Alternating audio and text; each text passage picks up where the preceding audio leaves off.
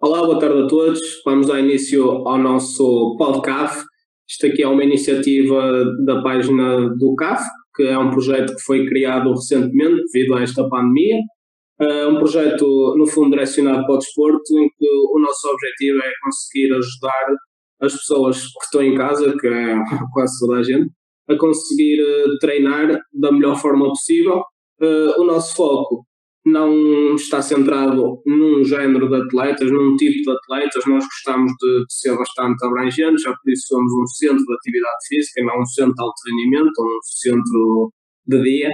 E uh, a nossa ideia, no fundo, é conseguir ajudar quer as pessoas sedentárias que não, que não tinham lado de treinar, mas que agora, devido a estarem confinadas na sua residência, não fazem nenhum tipo de atividade e sentem que realmente precisam de descarregar energias quer aqueles atletas que iam fazer os seus treinos ao ginásio, uma corridinha normal, e que neste momento sentem-se privados disso, ou mesmo nos atletas de alto rendimento, ou, ou em nível amador, em que estavam habituados a treinar 3, 4 vezes por semana, por exemplo, e que neste momento estão privados desses treinos, que não têm espaço, não têm material e não sabem o que fazer para pelo menos conseguir manter o, aquilo que foram desenvolvendo nos últimos meses a nível de treino.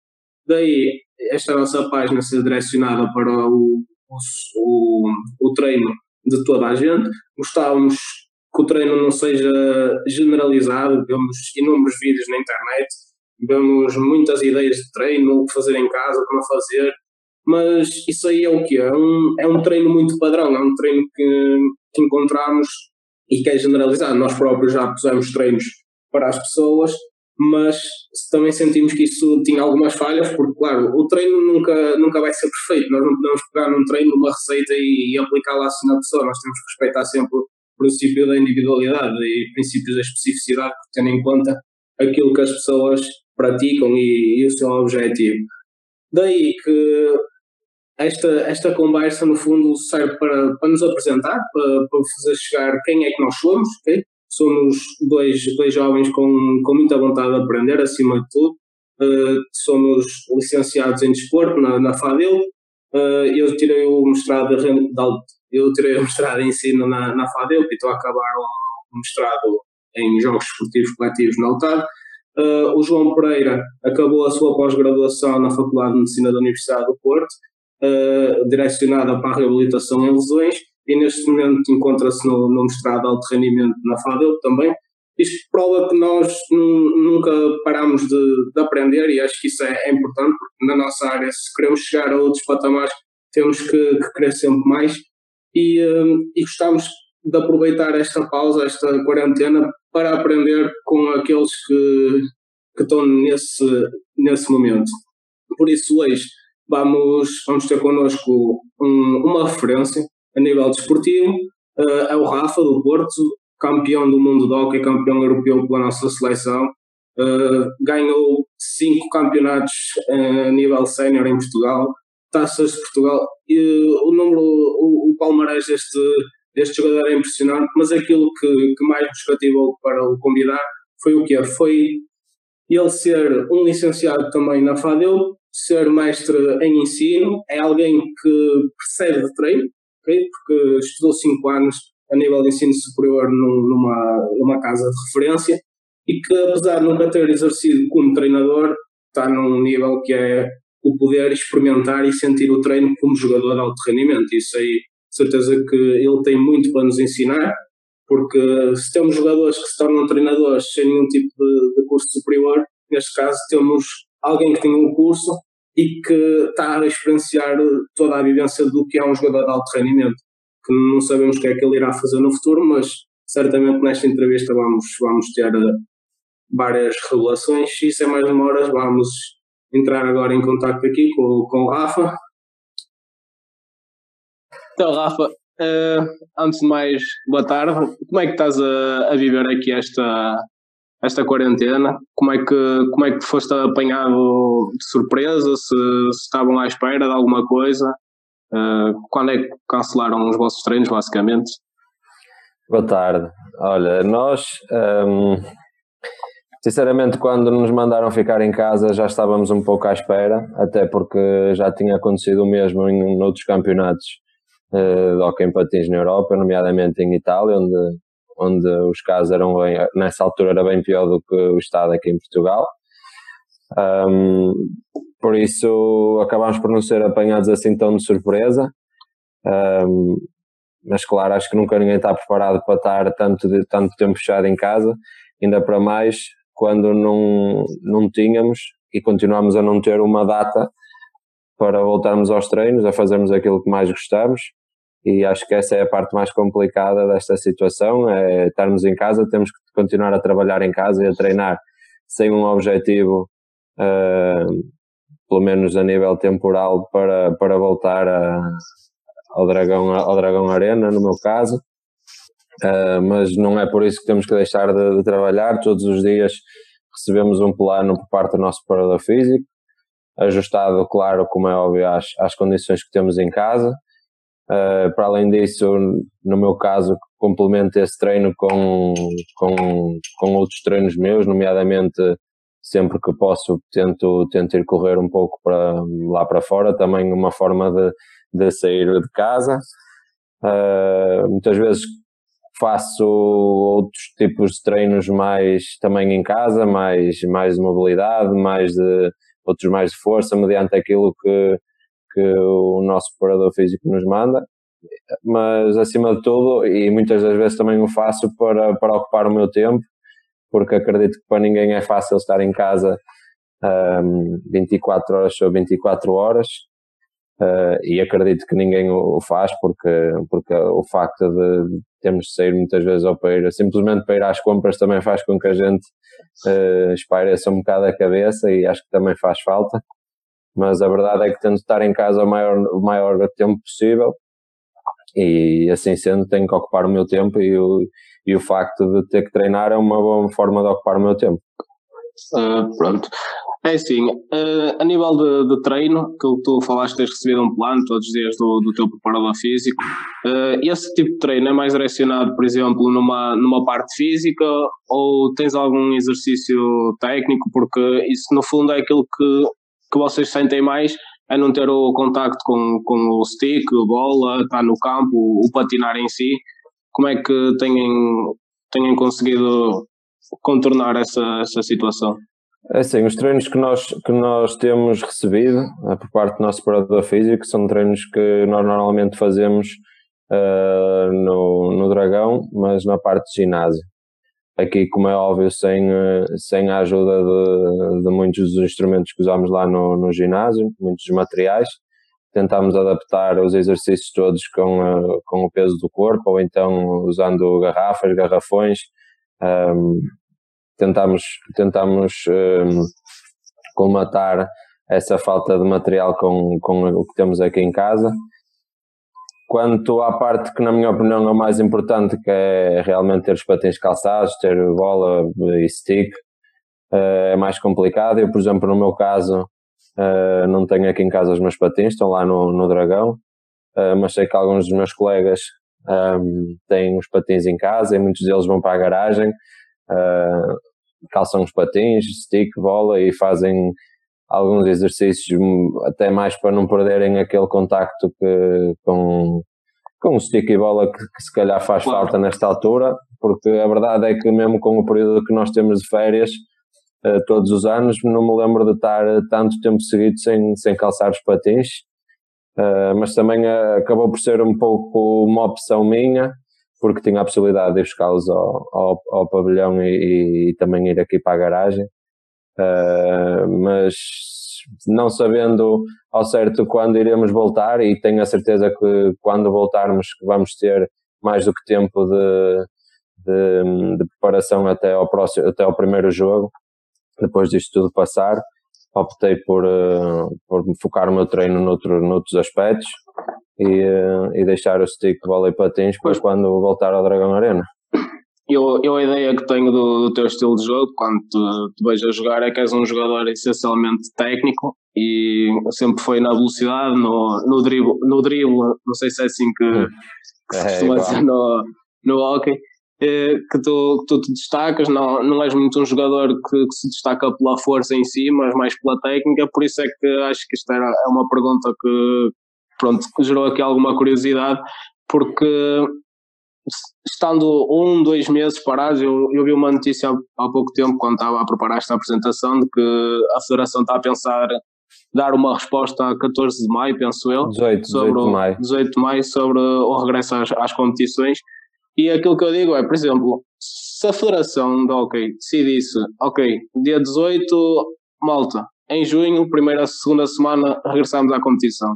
Como é que achas que, que iria ser uh, esse regresso? Achas que, por exemplo, nessas três, quatro semanas, as pessoas iam estar preparadas para, para, para conseguir competir com os níveis físicos Não, mínimos? Isso, isso eu acho que, caso esta época ainda seja retomada, acho muito sinceramente que aconteça o que acontecer, vai ser um pouco desvirtuada em nível de, hum, de classificação final, ou seja, acho que vai acabar por haver verdade esportiva porque no fundo todas as equipas vão estar na mesma situação uh, mas o problema é que no fundo vamos estar a jogar uma época em duas épocas distintas porque a forma que nós estávamos quando, quando houve a paragem poderá ser completamente diferente daquela que vamos estar quando se voltarmos à competição nós e outras Sim. equipas Sim, isso também vai ser um bocado difícil, não é?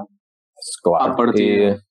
Sim, vamos ver. O, a, a, Federação tem uma resposta para dar e, e, e colocou a data do 18 de maio, uh, mas na minha opinião, e, e, já que falamos no assunto, acho que o mais importante do que, do que terminar esta época é planear bem a próxima, porque, porque acho que também vai ser muito complicada de, de, de que, que decorra de forma, de forma normal. Um, agora, falando um pouco, esquecendo este assunto da, da quarentena, vamos tentar uh, focar um bocadinho na, naquilo que é, que é o normal no, no desenrolar da, das tuas épocas. Uh, o que é que achas que, que o treino físico, de, de, que forma é que o treino físico está, está implícito no, no vosso trabalho do, semanal no, no Porto? A nível assim, de preparação de ginásio ou, ou de trabalho mais complementar que façam? Não tanto no ginásio, mas numa componente mais física. Sim, nós, nós temos o, semanalmente temos, temos uh, vários treinos, não é? Há, há dias em que treinamos de manhã e de tarde e sempre que fazemos treinos um, de diários, um deles, um deles é sempre a parte de ginásio. Uh, no entanto, trabalhamos também a parte física dentro de campo.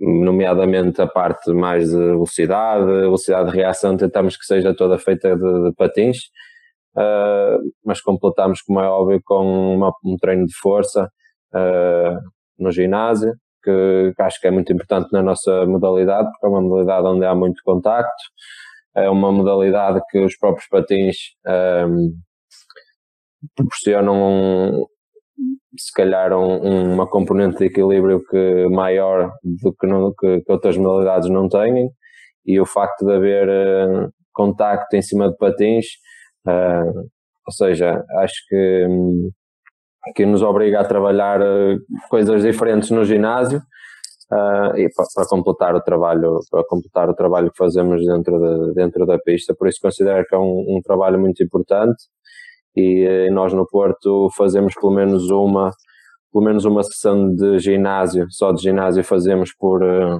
por semana, muitas vezes fazemos duas, isto é, sessões obrigatórias, mas, mas os atletas, nós próprios somos, somos autónomos nesse aspecto e podemos, claro, sempre com a, com a orientação do nosso parador físico, e assim que, nos, que se nos sentirmos bem ao fim do treino de patins, podemos eh, de livre vontade ir ao ginásio e fazer e completar ainda mais o nosso treino. Uh, falaste aí de um, de um, de um ponto que eu, que eu, acho que é importante, que é a capacidade, pronto, no hockey é um desporto muito de equilíbrio, é totalmente diferente do, das outras modalidades em que estamos em cima dos nossos pés, não é? Vocês têm sempre essa, esse desequilíbrio.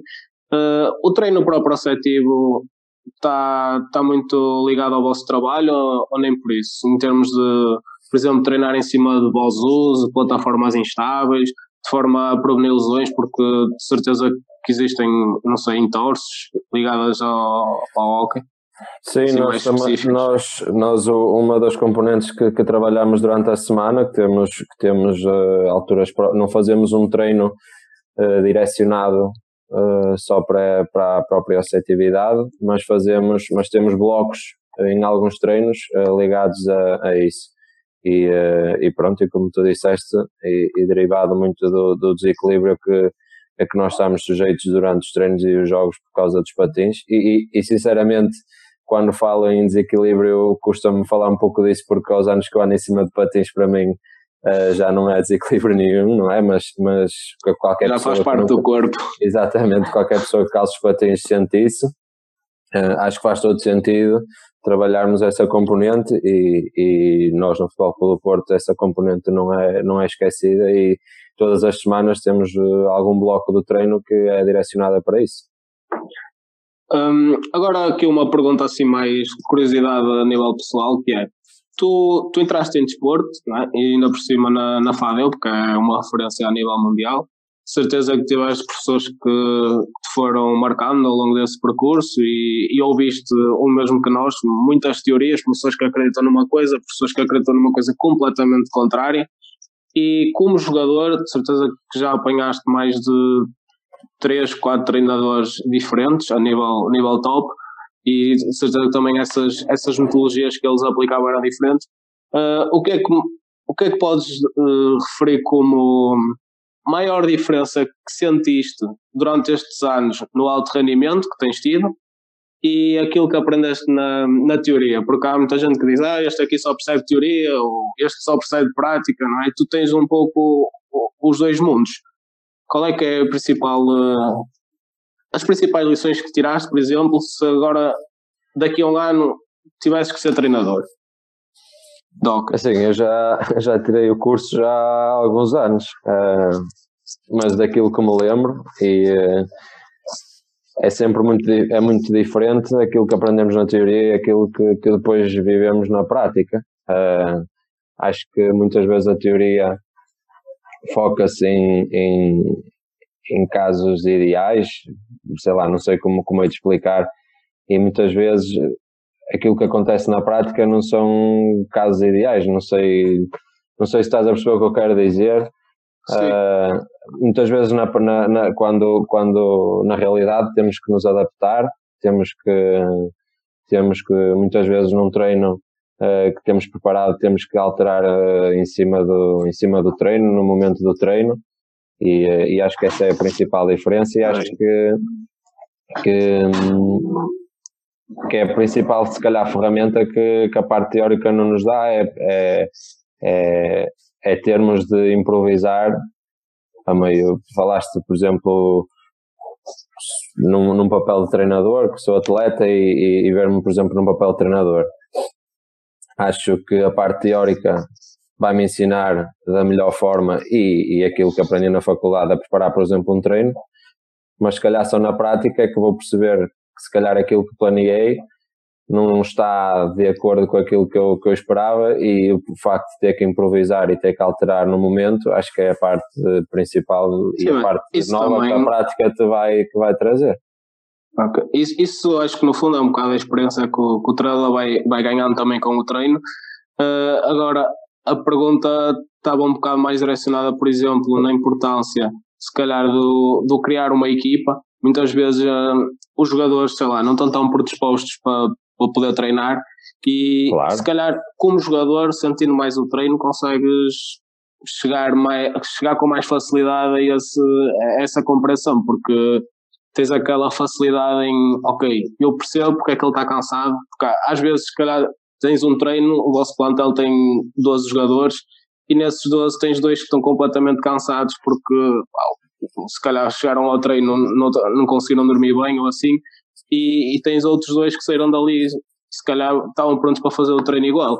Claro, isso, uh, isso depois depende muito, isso depois depende muito de atleta para atleta e e nós aprendemos uma das coisas que eu me lembro de, me lembro porque interessava-me e tinha a ver com, com, com tudo o que é desporto de alto rendimento é fazer a periodização do, do treino e muitas vezes aquilo eh, engloba períodos de descanso e dias de descanso e dias com mais carga, dias com menos carga e era o que tu estavas a dizer uh, eu tenho atletas, tenho colegas meus que, que podemos fazer um treino e no final do treino estarem mortos e a precisar de um dia de folga e, e outros com o mesmo treino, se fosse preciso, faziam mais duas horas de treino igual. Isso é, se calhar, a parte complicada da, da teoria que vamos aprendendo ao, ao longo do curso.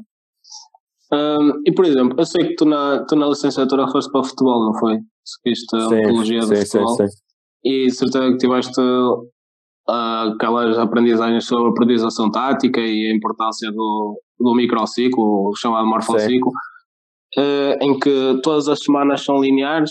Uh, nós, como somos do, do atletismo, tivemos a ontologia do atletismo, eu e o, e o Jonas, gostávamos de saber qual é que é a tua opinião sobre no hockey, com, quer no Porto, quer na seleção, até mesmo no, no Balongo, uh, se as tuas semanas de treino como jogador sentes que as cargas são sempre iguais ou se existe algum tipo de planeamento em que, ok, esta semana é mais fechada, a outra. tentar haver ali picos de forma? Sim, há, há claro que há. Há, dependendo dos, dos períodos da, da época em que estamos e os jogos que, que vamos ter.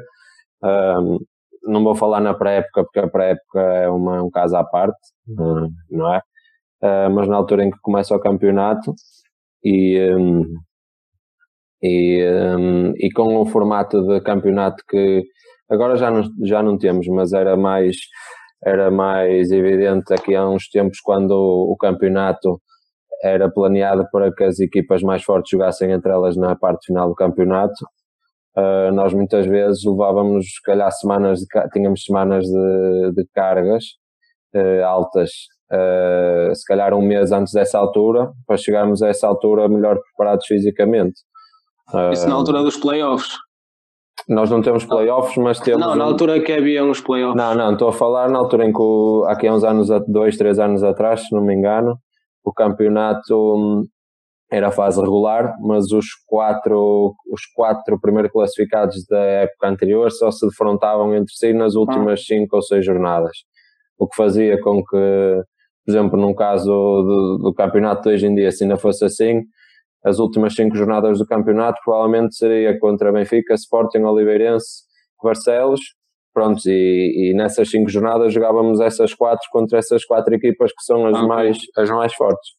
E, e pronto, e agora não sendo assim. Um, e não sentiam vezes... dificuldades nessa fase?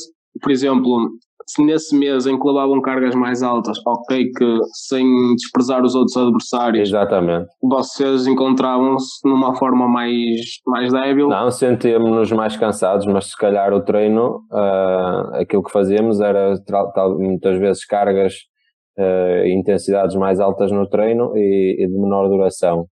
Uh, se calhar claro. treinávamos uh, fazíamos outros tipos de, outros tipos de treino que não fazemos que não fazemos durante o, durante o, durante os períodos que, que antecediam esses jogos com os nossos candidatos diretos.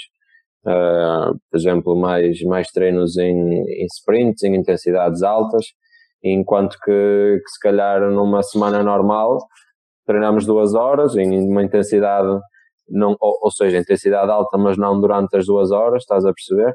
Sim. E, eh, e pronto, e geriam assim. Uh, e uh, sentias diferença? Por exemplo, desse, desse período assim de maior impacto, depois quando chegavas a essa fase decisiva, sentias alguma diferença a nível pessoal e nos teus colegas? Estavam melhor? Não, ou... sentia-me, acima de tudo, a preocupação era chegarmos aos jogos e, e sentirmos-nos bem, e era, e era assim que nos sentíamos. Uh, havia períodos da época, como é óbvio também, que que se calhar sentíamos-nos mais cansados até mesmo nos próprios jogos.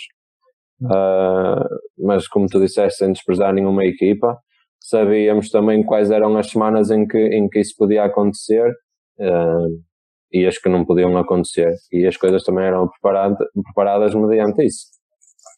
Agora aqui uma pergunta assim um pouco diferente, também é, no caso do, futebol, que é onde eu estou mais, mais próximo, também tenho essa curiosidade. Uh, chegando ao final da época, vocês estão cansados, de repente, Mundial ou Europeu. Como é que vocês são preparados para isso na seleção, em que, no fundo, não, eu sei que vocês já se conhecem, não é? Mas é totalmente diferente treinar 10 ah, meses com um jogador e treinar duas semanas, três com outro jogador, por muito bem que conheças, é sempre diferente, não é? E a nível físico, qual é, é a questão que costuma ser, ser utilizada na, na seleção? É assim, na, na seleção, a nível tático, o, o hockey, como se costuma dizer no nosso meio, o hockey já, já foi todo inventado, ou seja, muitos dos movimentos que algumas equipas usam, as outras também usam, e, eh, e pronto, é um bocado por aí que trabalhamos a nível tático na, na seleção, colocamos alguns movimentos novos, mas que, que com a quantidade de treinos que, que, que fazemos, e até pelo aquilo que estás a dizer, que vimos de uma época desgastante, um, os treinos nessa altura não são excessivamente desgastantes e a uma intensidade muito grande, ou seja, dá para, nos, dá para trabalhar e temos tempo para trabalhar uh, muito a nível tático. Um, pronto, colocamos algumas situações uh, específicas do trabalho da seleção, como é óbvio, não, não, é, nem, não é tudo igual em todos os clubes, ou seja, tem que haver, uh, nem, nem, nem se vai para lá dizer ah, vamos fazer a jogada do Porto, agora vamos fazer a jogada do Sport, agora a do Barcelos, agora a do Braga não é? Temos, temos movimentos nossos da, da seleção, mas temos tempo para trabalhar. A nível físico, é claro que, que chegamos lá ao fim de 10 meses de trabalho e, e, não é fácil. Acho que tem que ser um trabalho muito cuidado e tem que se calhar ser um trabalho um bocado à imagem daquilo que estava a falar há pouco de, de chegar bem a certas alturas da época, porque nós normalmente estamos em estágio na seleção durante quatro semanas, antes de qualquer, antes de qualquer competição, europeu ou mundial. Normalmente são três a quatro semanas, normalmente são quatro completas, onde treinamos de segunda a sexta, normalmente de manhã e de tarde. Uh, como é óbvio, há, há sempre alguma folga, ou uma manhã, ou uma tarde. Uh, se calhar às vezes, em vez de irmos embora para cá, para nossas casas à sexta, vamos à quinta. Uh, mas, mas são quatro semanas intensas de treino em que pronto, as cargas são quem, quem está lá à frente da seleção, como é óbvio, percebe e sabe aquilo que, que tem que fazer connosco. E, e apesar de ser uma altura difícil porque vimos desgastados de uma época longa e quem vai à seleção uh, normalmente são jogadores que têm equipas de topo e, e, normalmente lutam por títulos até ao final da época, ou seja, é uma época muito desgastante um, mas lá está. Uh, não me lembro de chegar a uma competição de seleção em que estivesse mal fisicamente. É um trabalho diferente daquilo que estamos habituados nos clubes, uh, mas é um trabalho que ao longo dos anos e pela experiência que tenho tem sido sempre bem feito. Mas esse, esse trabalho, por exemplo, está mais direcionado em, um, em baixar cargas e, uh, e, tar, e, e, tentar que vocês estejam frescos para, para essa fase final? Sentes isso? Não, aquilo que, da experiência que eu tenho tido e, e se calhar alguns dos preparadores físicos vão, vão ver esta, dos preparadores físicos da seleção vão ver hum, esta entrevista e depois vão dizer que é mentira, mas a ideia que eu tenho é que, é que nós, como é óbvio, não acaba a época e acaba a época um sábado ou um domingo, normalmente com a Final Four da taça, e segunda estamos na seleção. Não, temos sempre uh, pelo menos uma semana para. para, até para, desligar, ou nem que seja uma semana do hockey e, e, e depois voltamos à seleção normalmente e, e, pela experiência que tenho e pelo aquilo que acho que é também a ideia deles é, é dar-nos um pouco de carga nas primeiras semanas e depois ir abrandando para chegarmos à altura da competição e, e, e estarmos bem.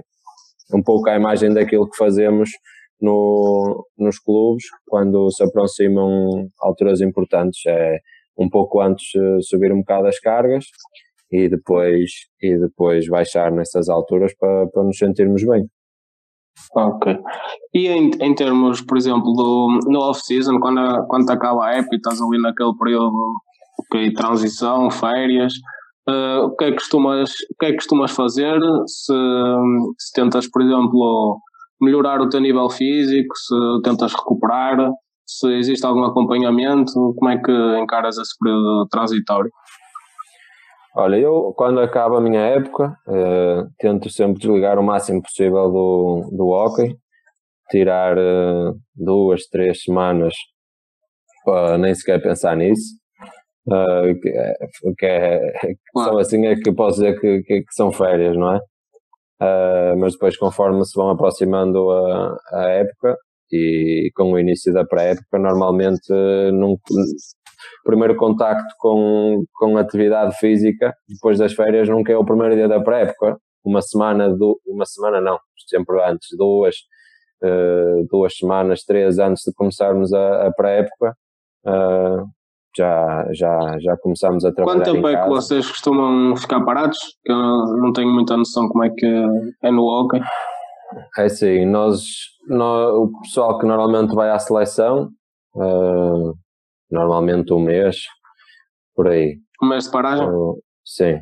O, a malta que normalmente não, que não vai é, são duas, dois meses, às vezes dois meses e meio, por aí. E para quem, para quem não, não tem a possibilidade de, de jogar pela seleção, acho que, na, na, minha opinião, estar dois meses, dois meses e meio parado é, é muito mais difícil depois voltar. Então sentes que, por exemplo, quando, quando regresso, quando estamos no, no início do, do campeonato, que acabou a época, foste para um europeu, por exemplo, uh, tens um colega que não, que não foi convocado por algum motivo, e uh, quando regressam aos treinos, achas que esse período depois de, ok, tiveste um, um, mês intenso, um mês e meio, que seja, dessa preparação da seleção que tinhas falado e mais o, a fase final do campeonato. Uh, depois tens um período em que baixas completamente cargas, esqueces tudo, fazes uma limpeza mesmo a nível mental e, e desligas-te do hockey. E depois sentes que essa recuperação, por exemplo, quando voltas à, à competição, estás em melhor forma do que aqueles que tiveram dois meses e meio parado ou a treinar por si? Sentes que isso te traz algum não, benefício? Não, não acho que me traga benefício, até porque não acredito que haja alguém que, que esteja dois meses parado.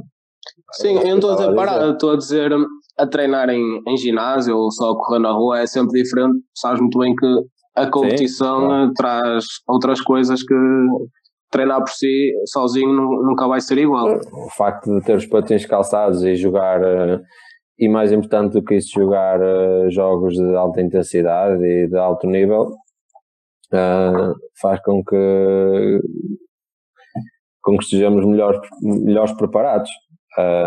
mas sei lá, a ideia de, de depois desligar completamente durante algum, algum tempo também é também acontece hum. com os outros, não é? E, e, um, e se calhar é por isso que as pré-épocas depois são tão, tão longas, porque a preocupação não é quem está bem ou quem está melhor na primeira semana de treinos, mas é quem é estarmos todos muito bem passando uma semana, uma semana, um mês ou um mês e meio de, de, de durar a pré-época. E a nível, agora falando mais no, no desenrolar do campeonato, nível de recuperação, que, que tipo de métodos é que vocês costumam usar no Porto? ou se tens métodos próprios, por exemplo, foam rollers, eh, banhos de gelo. Nós no felizmente no Porto temos temos umas condições um, ehm, muito boas para fazer a recuperação do, dos atletas. Uh, nós a nível de, de, de, materiais para fazer a recuperação temos temos uma sala de fisioterapia, temos um fisioterapeuta só do hockey em patins, mais um, um enfermeiro que, que, também nos ajuda em tudo que, o que é preciso. Uh, temos o, os rolos, como falaste, temos a um, pressoterapia, a pressoterapia, temos, temos montes de, de, de, condições para, para a recuperação.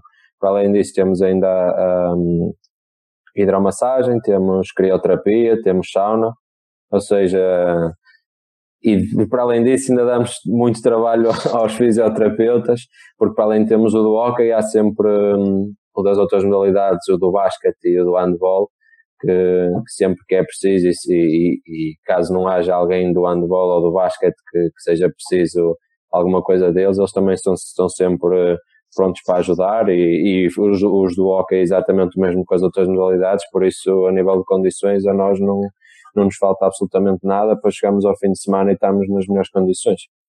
E em termos de, de processo, por exemplo, como é que vocês costumam marcar esse, esses treinos de, de recuperação, essas sessões? Uh, no dia após o treino, no, no, dia após a competição, no, no mesmo dia da competição, Uh, se no dia a seguir vocês, por exemplo, têm folga, como muitos clubes de futebol fazem? Nós normalmente folga, nós treinamos todos os dias, ou melhor, treinamos, uh, jogamos ao sábado, descansamos ao domingo e depois treinamos todos os dias, segunda a sexta. Uh, ao domingo é, é, sempre o dia livre. No dia de jogo, e a folga normalmente. Total? Domingo? Domingo sim. é folga total, certo? Sim. É Só não é uma folga total se alguém tiver com, com algum problema físico que exija um tratamento diário, uh, mas ah. isso são casos especiais. Normalmente domingo é, é sempre é sempre o nosso dia de folga. Uh, depois as restantes uh, sessões de, de, tratamento ou de recuperação, como queira chamar, normalmente quem gera muitas vezes são os atletas pelo, pelo, nível de cansaço que sentem. Muitas vezes vão lá só para, para que o nosso, o nosso fisioterapeuta nos ajude em alguns, em alguns movimentos de, de, mais de mobilidade até, muitas vezes até mais para prevenção do que propriamente para recuperação.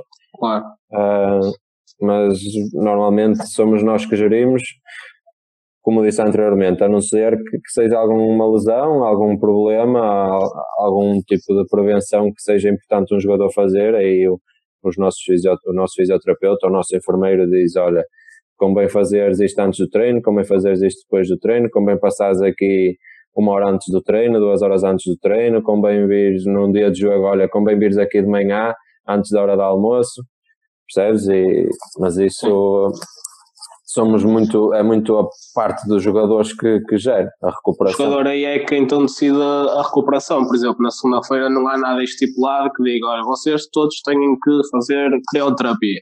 Na não, não, não, a crioterapia, a crioterapia e a, e a hidromassagem, isso é tudo voluntário, temos ali, temos ali as condições todas, agora acaba cada jogador achar que, que, que é benéfico para ele ou não, Uh, há alguns colegas meus que, que não detestam a crioterapia.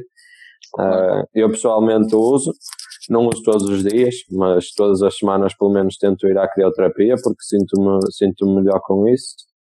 E uh, há outros que preferem ir ao fisioterapeuta, há outros que preferem.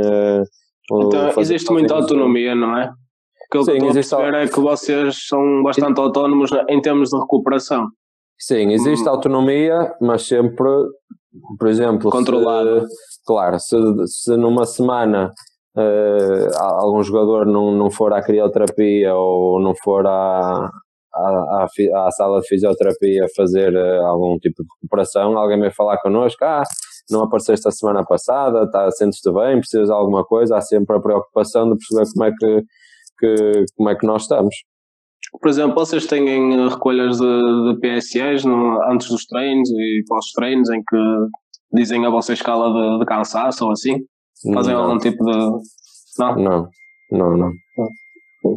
Isto agora está tá muito na moda, muitos tá, fazem. A percepção de esforço, não é? E, e, qual, é, qual é a tua opinião sobre isso? De, como jogador, todos os dias tinhas que chegar ao treino, dar, dar essa escala. Assim. É uma questão de hábito, se achas que é desnecessário. Nós houve uma altura que já fizemos isso, mas sinceramente, e na minha opinião, não, não acho que seja. Não acho que seja. Que como, nada como treinador, eras o treinador e tinhas que ser tu a decidir. Tendo em conta aquilo que viveste como jogador, achas que era uma coisa que, que, que punhas, implementavas? Não, acho que não. Ou achas. Não, o que, é que achas que, que, é mais importante nesse sentido, de perceber o, os jogadores? Eu acho que o mais importante do que cada jogador, por exemplo, chegar ao final do treino e, hum, e dar um valor de 1 a 10 a, eh, para quantificar o, o, cansaço, se calhar era, não digo todos os dias, mas sei lá, ter uma conversa com um jogador sobre isso, o que é que estão, se, se sentem cansados, se não se sentem cansados, o que é que acham do treino, porque eu lembro quando fazia isso, muitas vezes até fazia de forma, tentava ser rigoroso, Outras vezes uh, bastava, por exemplo, o treino correr mal que, e só querias ir tomar banho e ir para casa e chegava lá e via aquilo e aquilo era num iPad, tínhamos que carregar lá num valor. Muitas vezes nem sabia onde carregava e, e como, como acontecia a mim, aposto que acontecia a outros. Por isso, estar a fazer isso para, para os dados não serem, uh, não serem verdadeiros, acho que não faz sentido nenhum. Acho que até pode é, acabar por prejudicar o planeamento dos treinos. E por exemplo, não achas que isso, essa tua sugestão, se fosse da, da conversa, havia muitos jogadores que no fundo iam se calhar mentir para, para o treinador ficar contente? Existir, a, sei lá, o jogador tinha medo de dizer a verdade, ah, não gostei do treino, ou ah, ando todo roto, mas não quero admitir porque se calhar tem medo de não ser convocado? Ou... Pois, isso não sei. Isso, se tu trazia, acho que qualquer, qualquer eh, medida se tomasse em relação a isso, podia, tinha coisas boas e coisas más. Agora, não sei, cabe ao treinador, numa situação dessas, perceber qual é a melhor forma de, de perceber se os treinos estão, a, estão no nível que ele, que ele deseja ou não. Eu sei, nós há, nós há uns tempos atrás, há não sei se duas, três, quatro épocas atrás, uh, treinávamos com o, com o GPS, com o GPS, em que, que dava muitas vezes, que dava, e era, e era um, o objetivo para mostrar a nossa intensidade no treino. Um, não sei, acho que não, não, não detectava frequências cardíacas, isso nunca, nunca fizemos. Acho, mas, okay. mas detectava velocidades, detectava distâncias, pá, no fundo, distâncias detectava acima de tudo já. aquilo que eles queriam era a intensidade que nós metíamos no treino e, e dava-lhes a. E eles através disso conseguiam conseguiam ver quem, quem, e deixaram de quem se valava para os treinos ou não. E deixaram de usar isso? Sim, entretanto deixámos de usar isso. Mas lá está, isso era diferente. Muitas vezes, se calhar, dava para perceber os jogadores que, que foram ao limite no treino e os que não, mas, mas continuava a, se calhar, a não dá para perceber se, a quanto o, o esforço de, de, cada, de cada atleta ou o cansaço de cada atleta no, no treino. Isso também depende muito, se calhar, para objetivos diferentes.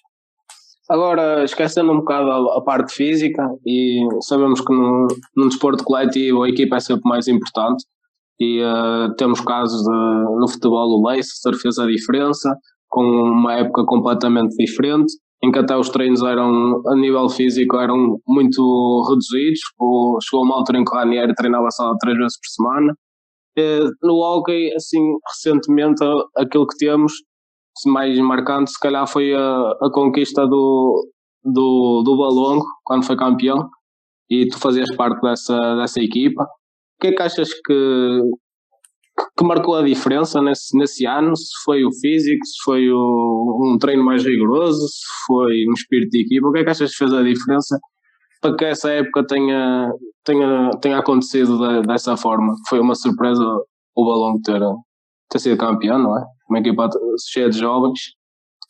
É sim, em primeiro lugar, havia qualidade, não é? Não, não vou dizer que a qualidade que havia no nosso plantel de Balão era igual à, à do Porto e do Benfica desse ano e mesmo da própria Oliveirense, mas havia qualidade. Tanto é que os jogadores da Oliveirense, da, da Oliveirense do desse ano, a maior parte, um, alguns chegaram à seleção, outros estão em grandes clubes.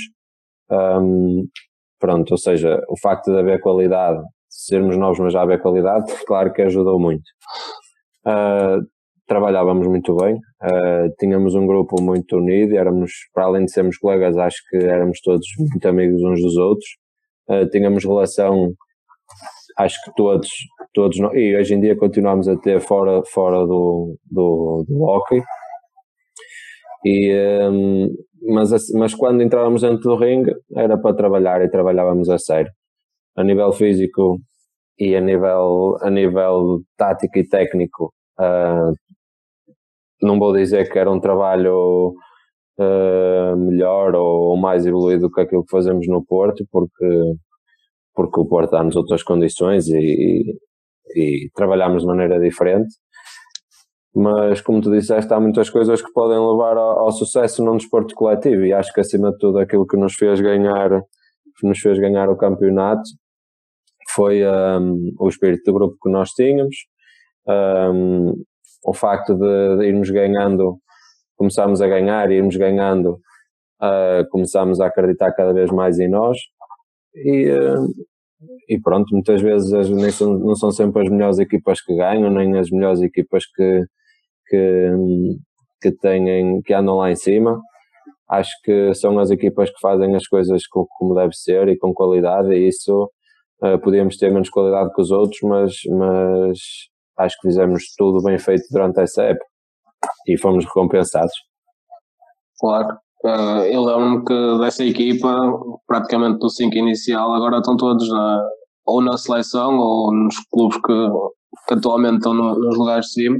Sim, uh, desse ano estou eu no Porto, está o Telmo, o Girão e o Souto estão no Sporting, o Henrique está Mas eram todos uma equipa quase de sub-23, não era? Nessa altura. E tendo em conta que o hockey é um desporto que a longevidade costuma ser uh, muito grande, temos jogadores com, com 38, 39 anos aí uh, na lista dos melhores marcadores, por exemplo, nas outras épocas, e, e vocês conseguiram mostrar que uma equipa de sub-23 consegue superar assim a, a experiência. Isso, Não, nós tínhamos, pá, nós tínhamos cinco dessa equipa, cinco jogadores, dois ou três anos antes tinha, tínhamos sido campeões nacionais de júniores pelo Porto. Uh, e fomos, três anos depois fomos três, Braga, Braga, Barcelos, Valongo, exatamente. Três anos depois fomos campeões nacionais de séniores foi difícil, mas é como, como te disse, não há, também tivemos a sorte do nosso lado. Se calhar aproveitámos épocas menos conseguidas do, do Benfica e do Porto, neste caso, o Oliveirense, se calhar nessa altura ainda uns furos abaixo desses, desses dois. O Sporting eh, estava noutro patamar completamente diferente e, uh, e pronto, nós tínhamos o objetivo, lembro quando fui para, para o Balongo, o objetivo era fazer melhor que a, época, que a época passada. A época passada eles tinham ficado em quarto atrás do Porto Benfica e Oliveirense. E o objetivo era tentar roubar o terceiro lugar ao Oliveirense. Pronto, felizmente conseguimos roubar também o primeiro aos outros dois, mas, mas não era uma coisa que estava planeada desde o início. Ok. Uh, conselhos é que gostavas de dar aqui ao, a quem ver, este, ver esta, esta entrevista, no fundo, e que, que queira ser como tu, tu és um, és um exemplo para, para os jovens uh, alquistas e que de certeza que, que gostavam de chegar uh, ao teu nível e tendo em conta que começaste no Barcelos, depois saíste, foste campeão de, de Júnior no primeiro ano, certo? Pelo Barcelos. Sim, eu fui e campeão. depois foste para o Porto, não foi? Sim, fui campeão de, de juniores em Barcelos e fui campeão depois dos outros dois anos no Porto, de júnior também. Não, a, a, mensagem que quero deixar àqueles que praticam hockey é para que hum, continuem, que, que, trabalhem todos os dias, só assim é que conseguem chegar longe. Um, Sim, não há muito, não há muito a dizer sobre Por isso. Por exemplo, tens de certeza que tens casos de, de, colegas que na formação eram isto numa, numa etapa mais jovem, com os seus 12, 13 anos, se calhar eram grandes craques e, e o caminho deles não, não surgiu para o, para o alto rendimento, no, neste caso para a elite do hockey. Achas que o que é que é mais importante para um jogador nesse sentido? Assim, há, há esses casos e existem os casos contrários. Há jogadores que Sim. nas camadas jovens que se, se calhar ninguém acredita que eles vão chegar longe e depois acabam por fazer carreiras em, em bons clubes da primeira divisão. Acho que nunca se deve deixar, para esses acho que nunca se deve deixar de acreditar que é possível, trabalhar sempre que, que, que vão conseguir eh, ser cada dia melhores. E mesmo os outros que, que têm muita qualidade quando são pequenos. Uh, não se esquecer que, que isso só não chega, porque quando se chega ao escalão de sénior há, há, há, muitas coisas mais. Uh, se calhar a qualidade só não chega. Também é preciso ter muita sorte nas escolhas que se, que se faz. Um, mas pronto, acima de tudo é, é nunca achar que já sabemos tudo, porque há muitos miúdos com muita qualidade que acham que já sabem tudo e por serem os melhores nestas idades que, que vão ser os melhores quando crescerem, e isso não, não é assim. E uh, continuar a trabalhar todos os dias. É, é esse o conselho que eu posso dar, que foi isso que eu fiz. Ok, agora para fechar esta, esta entrevista, uh, isto mais no, num ponto de vista aqui do, do crescimento do nosso, da nossa página, do nosso projeto, do CAF, uh, Quais é que são uh, para ti duas, três características fundamentais para, para um treinador, tendo em conta a tua experiência como jogador e os treinadores que já tiveste? Quais é que são aquelas principais características que, que te marcaram, que dizem, com este, com este gajo eu ia, eu ia para a luta? Olha, eu acho que um, um treinador Em primeiro lugar, acho que hum, não sei que não sei que palavra é que é de usar para caracterizar isto, mas vou dar um exemplo. Nós no, no Valongo, e se calhar foi uma das chaves do, do nosso sucesso, nós tínhamos um treinador que fora do campo era, um, era nosso amigo. Era, era, nós brincávamos com ele, assim como ele brincava connosco, precisávamos de alguma coisa, ele estava sempre lá. E, e quando entrávamos dentro do ringue, uh, se fosse preciso metermos o, a cabeça à frente das bolas por ele, nós, nós metíamos porque confiávamos nele e, uh, e, uh, e acho que isso faz toda a diferença, principalmente nos momentos difíceis. É, é conseguir ter os jogadores todos do lado dele. Acho que faz muita diferença para um, para um treinador. Não sei que, que palavra é, posso usar para, para caracterizar isso. Uh, confiança, se calhar. Mas sei lá, sei lá confiança, amizade. amizade se calhar amizade. amizade. Se bem que às é vezes a amizade pode se confundir com, com outras coisas, não é?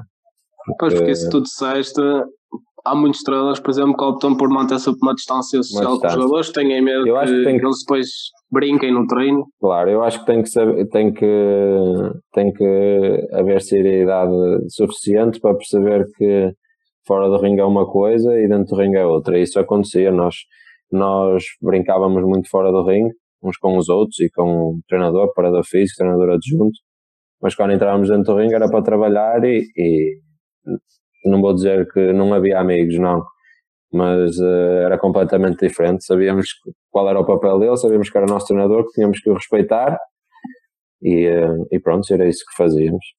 Acho que tem que saber ser um, um treinador tem que saber ser um, um, bom líder e às vezes isso não é, não é assim tão fácil. Ou seja, uma característica pode ser a liderança. Uh, quantas me pediste? Duas ou três? Sim, mais, mais duas. Liderança. Acho que tem que ser honesto, porque,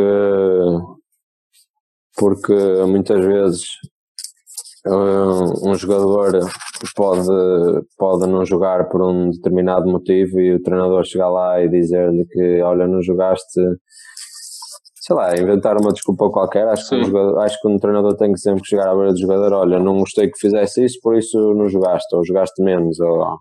Ou não jogas porque Exatamente. és pior que os outros neste momento. Por exemplo, por exemplo. Custa, Exatamente. Mas vale uma verdade sincera. E tem que ser. Uh, tem que ser, sei lá, tem que ser, tem que ser muitas coisas, mas tem que ser eh, focado. Acho que tem que ser, tem que gostar muito da, da, da modalidade, tem que tentar procurar todos os dias coisas novas, tem que gostar muito da, da modalidade para, muitas vezes até para preparar jogos, para ver equipas adversárias, para nos dar o, os melhores feedbacks das equipas com quem vamos jogar, por isso acho que o facto de ser focado, essa característica também é importante para um treinador. Claro, dedicação acima de tudo. Exatamente. E paixão à causa. Pronto. Rafa, quero-te agradecer em nome do, do CAF pela, por esta, esta, esta hora que, que disponibilizaste e foi, foi uma, uma entrevista muito boa para percebermos que, que estás como nós, confinado em casa, mas que acima de tudo pá, conseguiste partilhar connosco aquilo que, que tens feito na quarentena e, e, acima de tudo o mais interessante para nós até era o que fazes durante a época, que podemos aqui retirar muita coisa, que ok, às vezes se calhar temos um bocadinho a opção de querer controlar tudo, de querer uh, o treino tem que ser mesmo ali perfeito e não sei o quê, quando esquecemos que do outro lado não está uma máquina, mas sim um, um ser humano, e agora referiste que isso é o mais importante. Uh, há que quero-te só agradecer por isto e uh, se quiseres dar aqui alguma dica para o nosso projeto continuar a crescer, que o nosso objetivo no fundo é ajudar a, que as pessoas nesta fase da quarentena e, uh, e se talvez no futuro, quem sabe, tentar uh, ajudar a nível de treino aqui o, o desporto em Barcelos e o, os nossos desportistas. Hum. Não, acho que, que é uma, ideia muito, uma ideia muito interessante e acho que o facto de ouvirem várias opiniões sou principalmente de atletas que estão que, que trabalham a mais alto nível uh, só é bom porque provavelmente se fizeres outra uma entrevista a outro atleta se calhar nem precisa ser de outra modalidade vai ter opiniões diferentes das minhas, mas, mas uh, acho que o desporto é mesmo isso. E como tu disseste, na própria faculdade, uns professores dizem-nos umas coisas, outros dizem outras, uh, e acho que não se pode dizer que o que é que é, aquilo é correto e aquilo não é correto. Cada um tem as suas ideias e, e como nós não somos máquinas, há jogadores que se sentem melhor com determinadas coisas e outros que se sentem melhor com, com outros. Por isso acho que é uma boa iniciativa falarem com, com vários atletas, até de modalidades diferentes, e perceber vários pontos de vista. Claro, esse é o nosso objetivo para os próximos podcasts que, que vamos fazer. Uh, por isso, bah, para quem estiver a ver isto, não tenham, não tenham medo de interagir com a página, porque nós estamos aqui disponíveis a fazer uh, os treinos com, com as pessoas porque pá, é que, que, nós tínhamos dito, nós muitas vezes divulgamos treinos, assim, gerais, para mostrar um pouco daquilo que sabemos, mas sabemos que esses treinos são vazios no que diz respeito a, a ser específico para alguém. Eu, se quiser fazer um treino para ti, é de certeza diferente de fazer um treino, mesmo que fosse, por exemplo, para o Heller Nunes. Eu, apesar de ser hockeyista, tenho umas necessidades diferentes das tuas. Claro. Por sim, isso, sim. espero que as pessoas não tenham medo de interagir, nós estamos aqui para tudo, afinal estamos de quarentena, não estamos a, a fazer quase nada. E pronto, agradecer-te, Rafa, mais uma vez. Nada, obrigado eu. Espero que, que, esta situação passe rápido e que consigas atingir todos os teus objetivos se o, se o campeonato retomar. Está bem? Vamos ver. Obrigado. É. Um abraço. Tá. Um abraço. Tchau.